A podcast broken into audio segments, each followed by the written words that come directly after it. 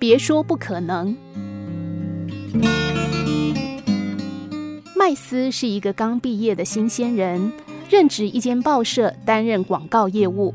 在客户拜访名单上，有前辈帮他在一些人名上做了记号，并且告诉麦斯：“小老弟啊，这些都是我从前没有洽谈成功的客户，现在他们也不可能跟我们合作，你就别浪费时间了。”然而，才不到一个月的时间，麦斯所成交的客户当中，就有两个是在不可能名单中出现的。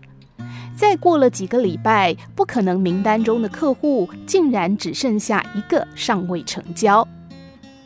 主管相当赞赏他的表现，同事们也惊讶地问麦斯：“你究竟是怎么做到的？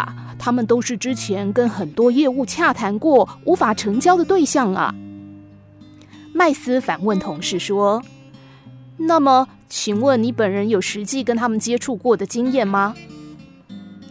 同事回答：“我可不想浪费时间，前辈们告诉我之后，我就直接把这些名单剔除了。”麦斯笑着说：“其实我把那份有着记号的名单收了起来，而用一份空白的表格填入我想要拜访的客户。”所以我根本就不知道那些是在不可能名单当中的人啊。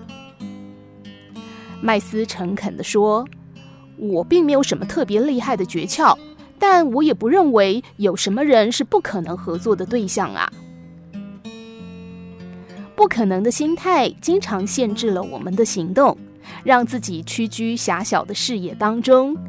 如果能够倒空自己，用全新的态度勇于挑战。”就能够打破不可能的魔咒。有一句广告词是：“没有卖不出去的商品，只有不会卖的人。”只要你能用对方法，并且找到对的对象，任何的商品都能够销售出去。科学的基础就在于别说不可能。对于任何事情，都要大胆假设，小心求证。各种科技产品也都是在相信可能的基础上，一件一件被发明出来的。不可能只因为还没找到方法，而不是真的做不到。不可能只因为不相信，所以不愿意去尝试。不可能只因为自己能力不足，而不代表别人也一样能力不足。不相信的人永远都在原地踏步。相信的人才敢迈出步伐去挑战实践。